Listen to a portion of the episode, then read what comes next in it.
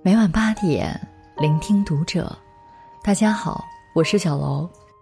今天小楼要跟大家分享的文章来自作者小椰子。三十而已，暴露扎心社交潜规则。其实，你的圈子也在嫌你穷。关注读者新媒体，一起成为更好的读者。最近国产剧《三十而已》热播。让贫穷的我见识到了上海富婆们的奢侈生活。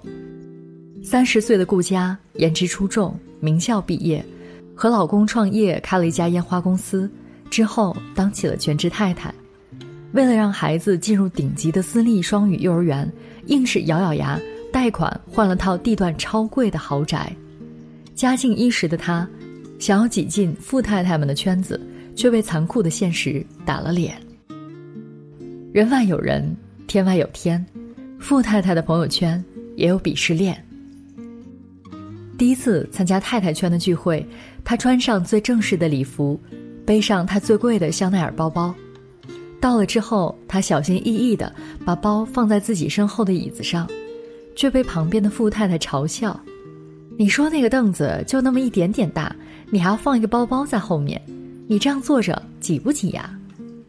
顾家环顾四周，才发现其他富太太们全都把比她贵好几倍的包包随便扔在地上。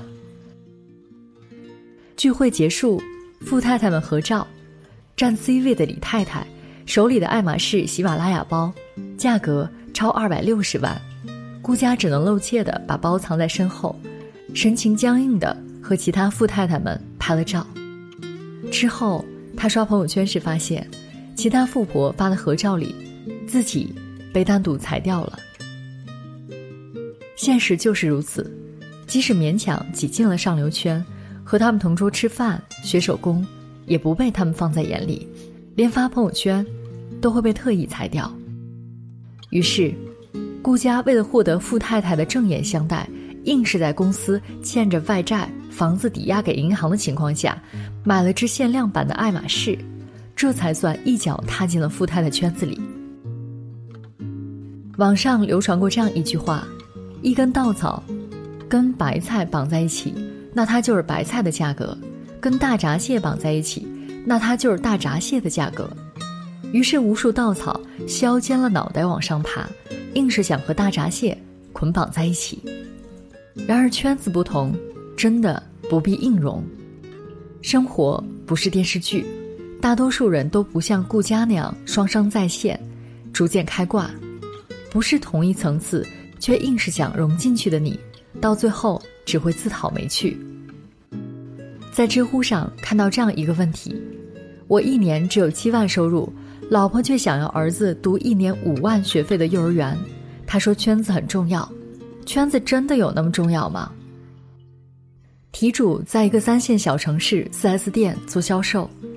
每个月平均下来只有六千左右的收入，儿子马上三岁要选幼儿园了，老婆就一直说要选个好的，因为能结识到很多有钱有势的人，但他无力负担这么贵的家庭开支，房贷一年要三万，还有各类保险费用，一年到头基本剩不了钱，老婆就一直骂他没出息、没作为、没眼光和格局，他只好在知乎上提问求解，回答区中。有个答主分享了他们家咬咬牙让小孩上了贵族学校的经历，获得了四点五万赞。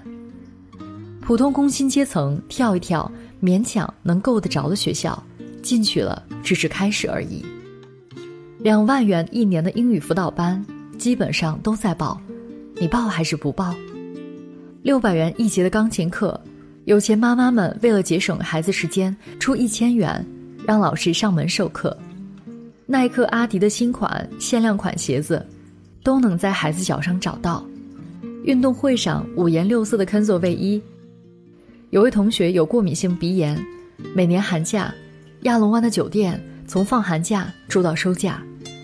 有位妈妈说，她发现女儿偷偷在家化妆，女孩子喜欢正红色，她就给孩子买迪奥九九九，因为普通货不放心孩子用。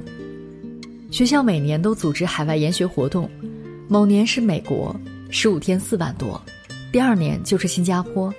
你家孩子参加还是不参加？读贵族学校的孩子，家境往往非富即贵，工薪层的人进去了，基本就处于鄙视链的最底端，根本就不是一路人，水平都不在同一个级别上。你硬让小孩挤进有钱小孩的圈子，有什么用？长久以往，不但不能让小孩子成长得更好，反而会让他陷入自卑、焦虑的情节之中，无法自拔。强行进入不属于自己的圈子，往往最终会以榨干自己，还捞不到半点好处为代价。Ucore 创始人王世民说过关于他太太的一件事。他太太有一位 MBA 同学，在读 MBA 期间，几乎每一场活动都不缺席，无论是聚餐、校际比赛，还是企业参观、晚会，一周至少有三个晚上，一个周六或周日花在这样的社交活动上。用这位同学的话说，读 MBA 不就是为了积累人脉吗？三年下来，确实人人都认识了他，他也时时以人脉深厚自居。经常在班上四处炫耀，前天跟某某师兄见面了，昨晚跟哪个教授吃饭了。然而，当他毕业答辩出现问题的时候，连一个出面帮他的同学和老师都没有。最后，他只能多修了一年，才拿到 MBA 学位。与之对比的是王世民太太，这种隔了好久才有空参加一次活动的人。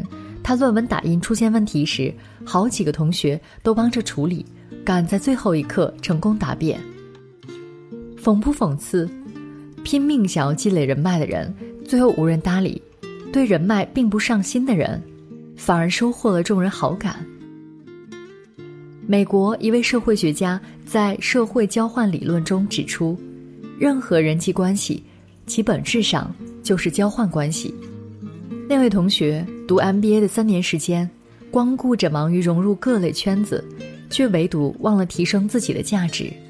而王世民太太自身实力够强，自然有无数人愿意主动与他打交道，落魄时伸出援手。社交的本质就是价值的展现和交换，只有价值相当，才能等价交换。你的可交换价值这么低。就算硬要挤进不属于自己的圈子，也只会是个局外人。认知突围中有这样一对概念：劳动性人员和资产性人员。劳动性人员需要你时时刻刻维持在劳动的状态，也就是一直得对别人施恩，就像小时候班里都会有的那种同学，经常从家里拿一些好吃的干脆面或好玩的卡片来讨好别人。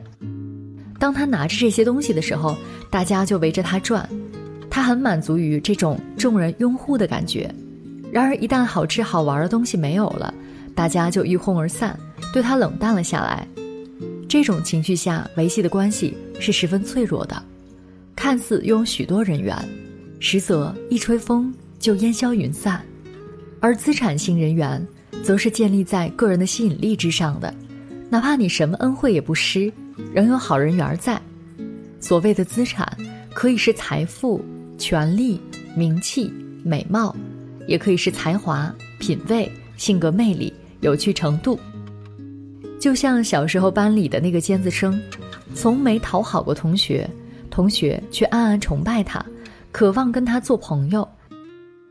慢慢提升自己的个人价值，才能拥有资产性人缘。靠着不断施恩所能换来的。只会是虚假的情谊。李嘉诚曾说过这样的话，告诫过年轻人：在你还没有足够强大、足够优秀时，先别花太多宝贵的时间去社交，参加各种各样的聚会，应多花点时间读书，提高专业技能，多见见你的客户，放弃那些无用的社交，提升自己，你的世界才能更大。先修炼自己，才能找对圈子。厉害的人只和厉害的人做朋友，这是一种相互成全。只有当你足够优秀，才会有同样优秀的人来成就你。做自己的贵人吧，共勉。